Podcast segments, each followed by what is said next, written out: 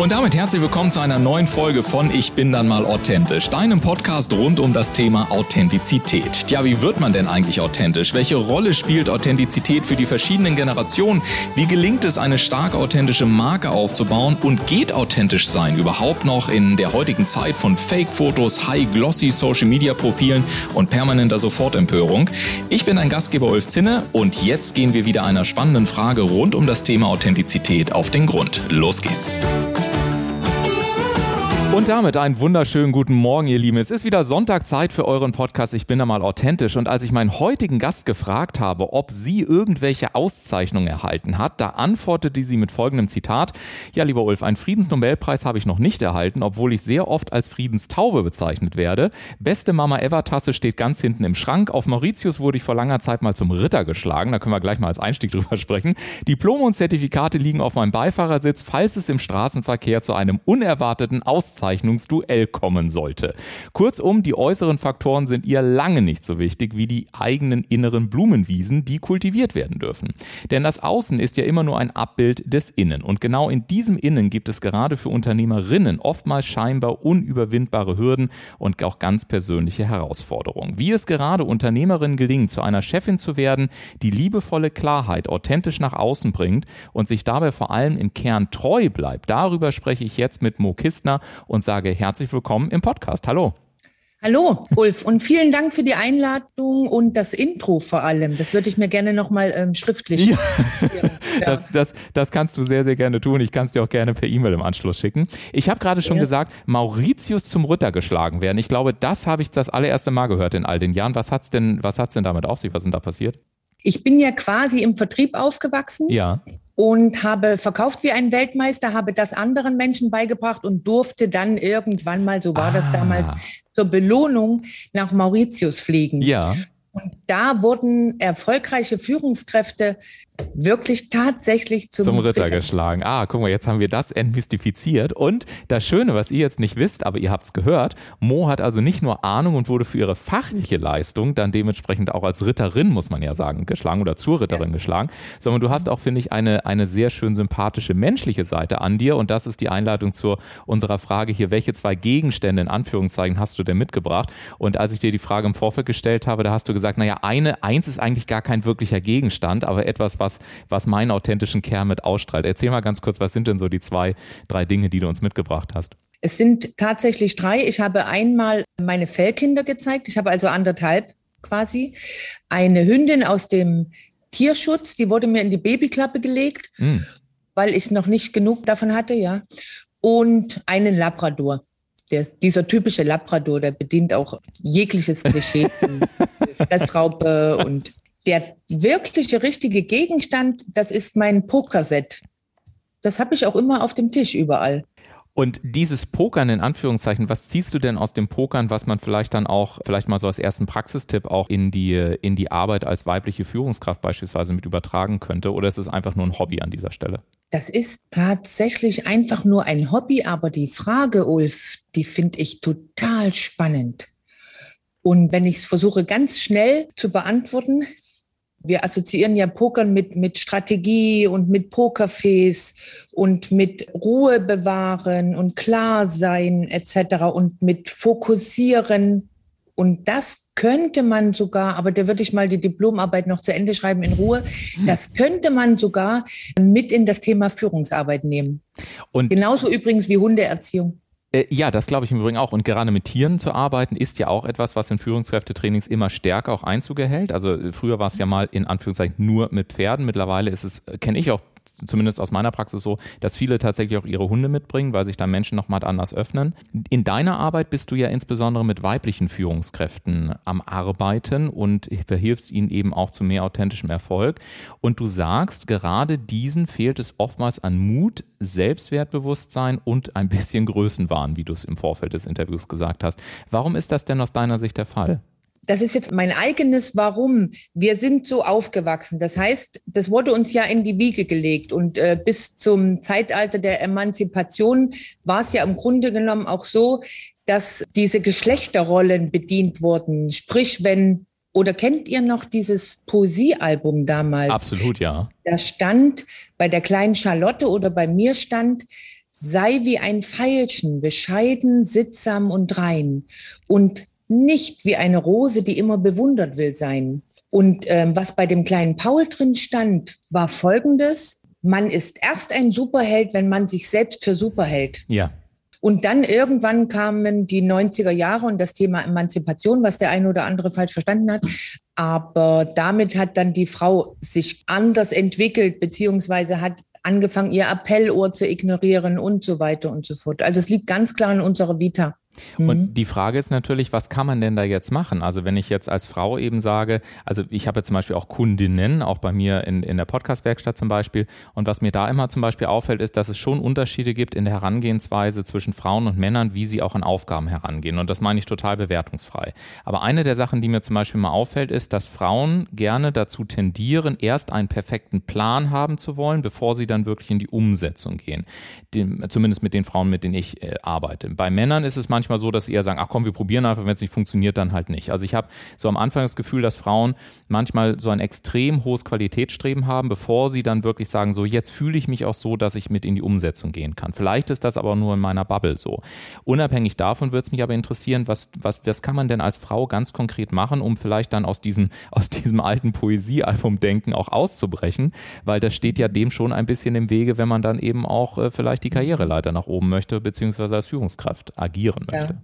Deine Fragen sind natürlich grandios und jetzt ähm, versuche ich wissenschaftliche Dokumentationen oder aber Modelle etc. runterzubrechen auf einige Sekunden, die wir Zeit haben.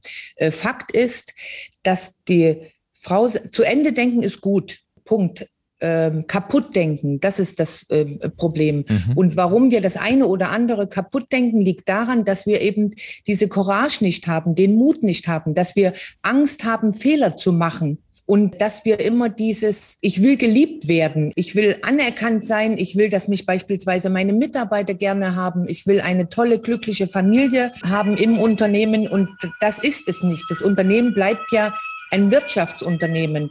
Das heißt, viele Viele haben die Distanz nicht ich fand das gerade sehr spannend, dass du gesagt hast, das Kaputtdenken ist das eigentliche Problem. Und du hast gesagt, okay, viele haben auch die Distanz nicht. Es geht darum, dass man auch geliebt sein möchte. Das sind ja evolutionsbiologische Ängste, die teilweise auch so als, als Reaktion entstehen, wenn ich das Gefühl habe, dass ich zum Beispiel ausgeschlossen werde. Heißt das mhm. denn im Umkehrschluss, dass ich lernen muss, dass ich zum Beispiel, wenn ich eine, finde ich einen sehr schönen Claim von dir, wenn ich eine Chefin zum Verlieben auch sein möchte, dass es zum Verliebtsein gehört, auch den Mut zu haben, aus der Gruppe rauszugehen, Klarheit zu beziehen und zu sagen, verliebt sein bedeutet nicht, jedem zu gefallen.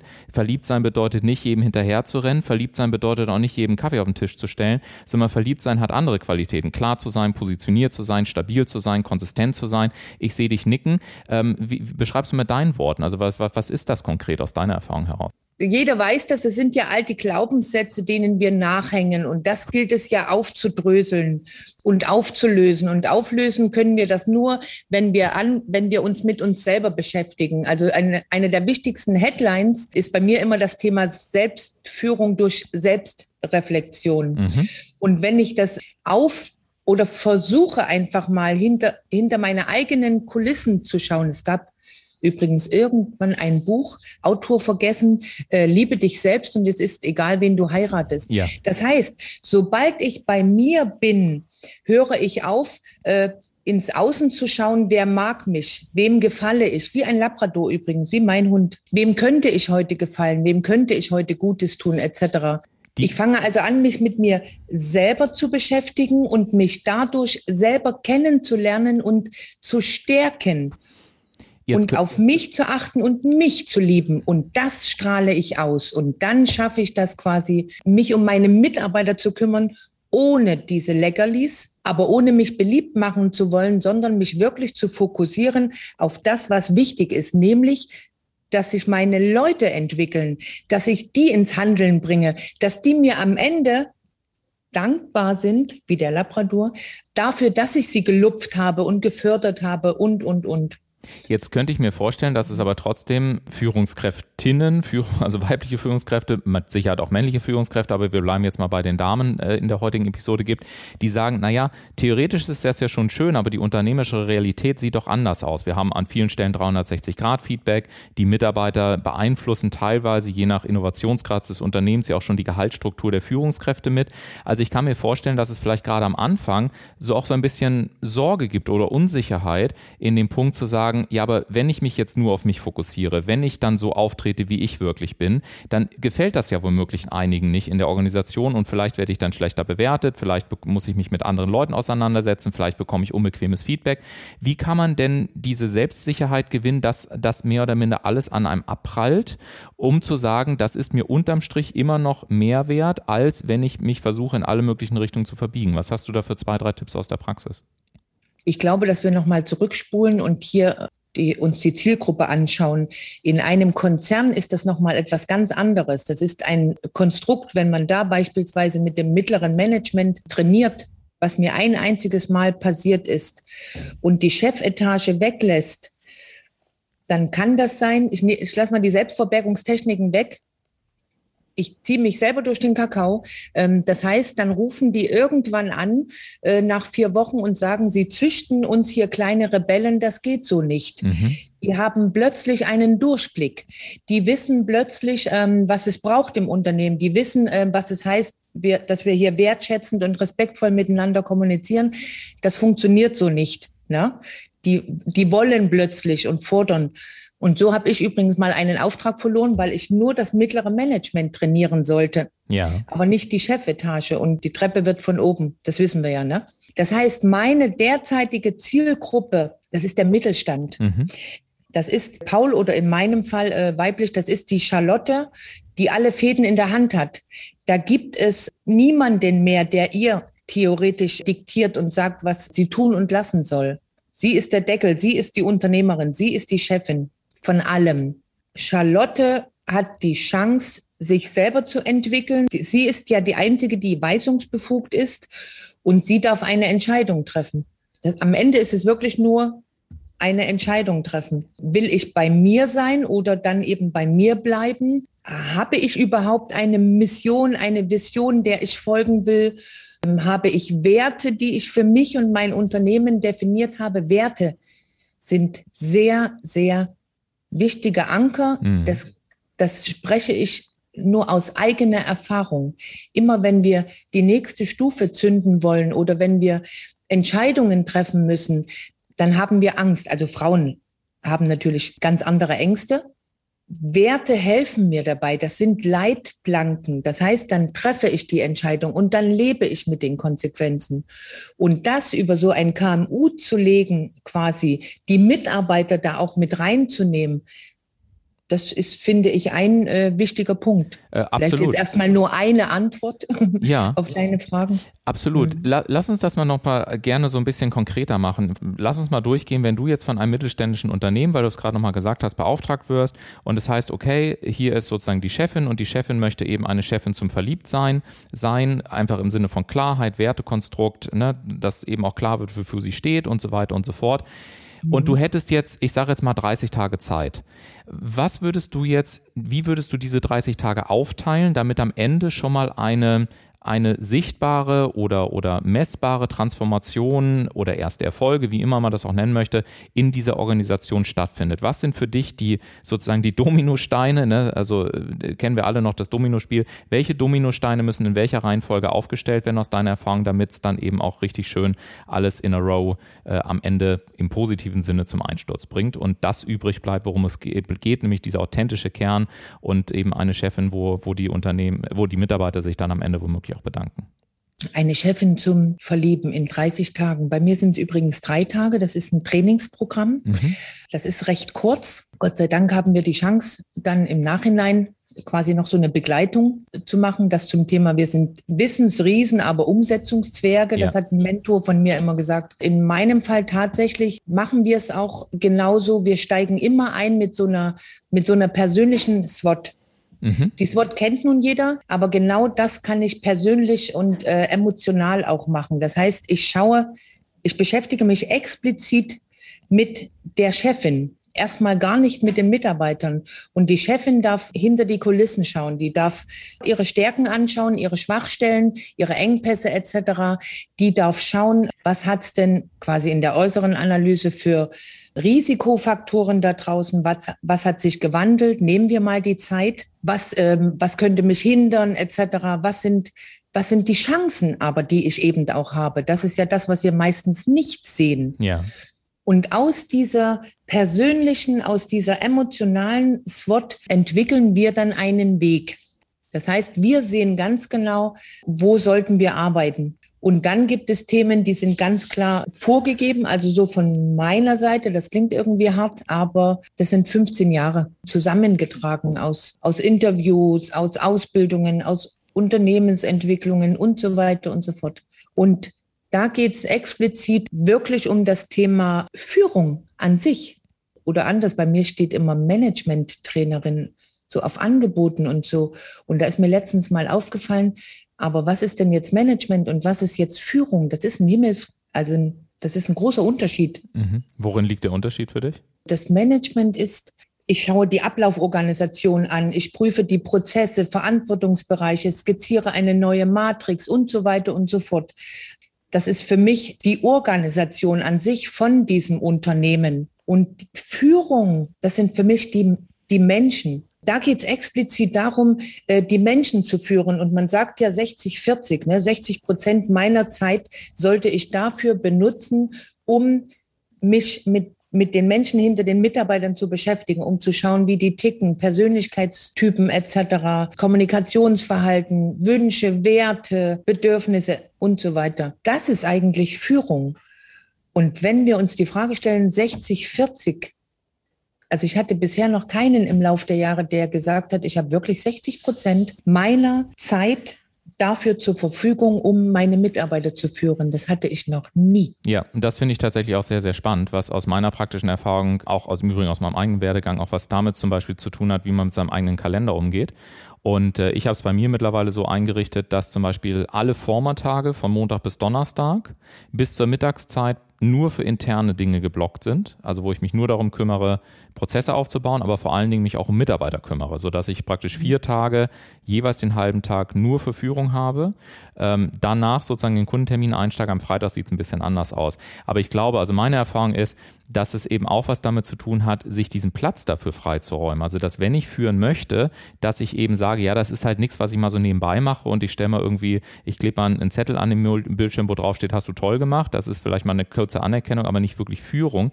Aber ich glaube, mhm. wir dürfen alle verstehen, dass Führung ein eklatanter ein eklatantes Asset, also ein Wertschöpfungstreiber in meiner eigenen Bilanz ist. Und ich glaube, umso mehr man das auch versteht und anerkennt, dass das nicht irgendwie so ein Soft-Faktor ist, gerade in der heutigen Zeit, umso mehr bin ich natürlich auch in der Lage, die entsprechenden Entschlüsse zu fassen, um dann eben zu sagen, dafür nehme ich mir tatsächlich auch die Zeit. Ist das etwas, was du unterstreichst oder wie, wie befähigst du die Menschen, dass sie dann eben auch konsequent in die Umsetzung gehen? Weil du hast ja vorhin selber gesagt, wir sind Wissensriesen, aber Umsetzungszwerge. Also wie stellst du sicher, dass es danach nicht verpufft und jeder sagt, ja, ja, ist nett, weiß ich irgendwie, sondern wie wird es dann eben auch wirklich in der Organisation im Mittelstand verankert?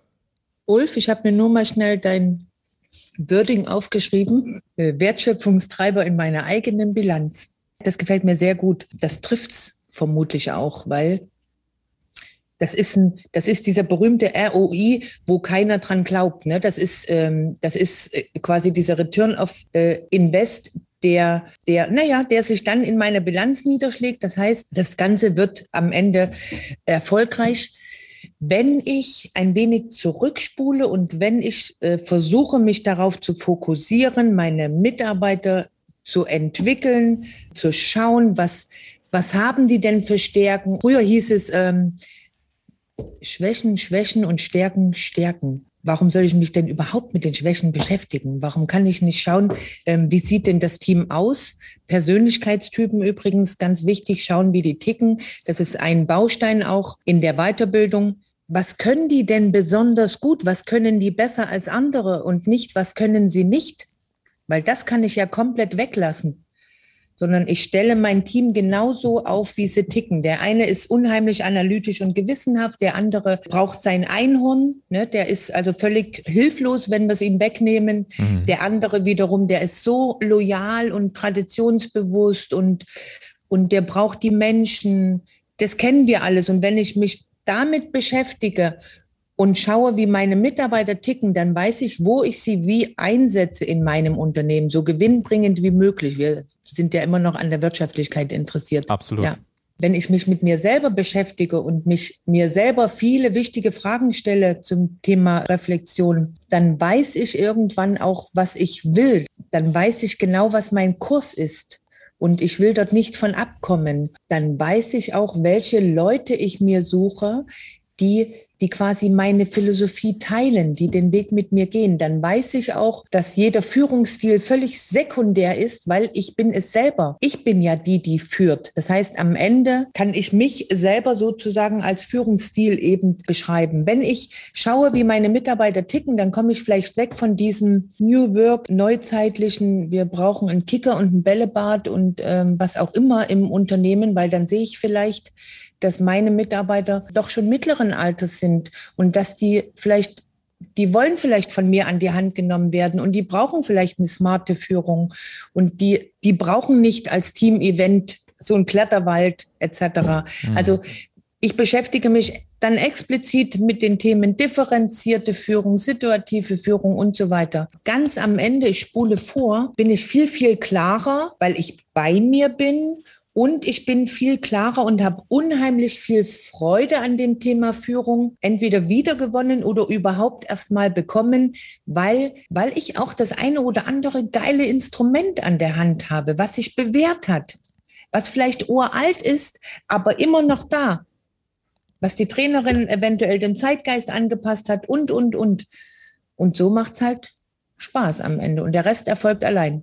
Also mhm. kann man, kann man vielleicht das so zusammenfassen, zu sagen, wer eine starke Führungskraft nach außen sein will, der braucht vor allen Dingen erstmal Klarheit im Innen. Und damit geht es letztendlich Innenleben los. keine Außenwirkung. Genau. genau. Ja, ja. Sehr schön. Hast du denn für, das, für den Abschluss des heutigen Gesprächs noch eine abschließende Kernbotschaft, die dir ganz besonders wichtig ist, die auf gar keinen Fall vergessen werden darf? Nur wer sich selbst kennt, weiß, was er anderen da so tagtäglich zumutet. Also wir dürfen uns alle hier und da besinnen, mit uns selber beschäftigen und davon weggehen, dass wir der Nabel der Welt sind. Das sind wir eben nicht. Ich danke dir, liebe äh, Mo, sehr für dieses Gespräch. Vielen Dank, dass du heute zu Gast warst. Und wenn ihr da draußen sagt, hey, das hat mir irgendwie gefallen, auf der einen Seite ist es ja irgendwie wieder nicht neu. Und Mo sagte schon, wir sind halt an vielen Stellen Wissensriesen. Auch Mo kann die Welt nicht neu erfinden. Aber es geht vor allen Dingen darum, auf eine pragmatische und vor allen Dingen klarheitsorientierte Art und Weise vor allen Dingen auch in die Umsetzung zu kommen. Und wenn euch das gefallen hat, dann schaut gerne mal auf die Internetseite von Mo. Alle Kontaktdaten findet ihr in den Shownotes dieser Episode. Und damit sage ich Tschüss, bis zum nächsten Sonntag. Macht es gut, kommt gut in die nächste Woche. Und dir, liebe Mo, an dieser Stelle nochmal ganz herzlichen Dank, dass du heute da warst. Dankeschön. Ich danke dir. Tschüss. Tschüss.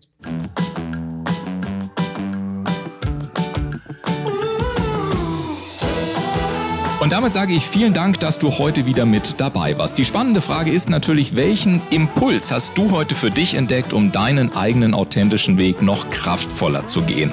Lass es uns gerne durch einen kurzen Kommentar zu dieser Episode wissen oder sende uns eine E-Mail an podcast.ulfzinne.com. Und denke auch noch daran, wenn du regelmäßig die besten Tipps und Erkenntnisse meiner Gäste kostenlos erhalten möchtest, dann trage dich jetzt kostenlos auf www.ulfzinne.com slash podcast ein. Wir wir hören uns in 14 Tagen wieder. Bis dahin, mach es gut.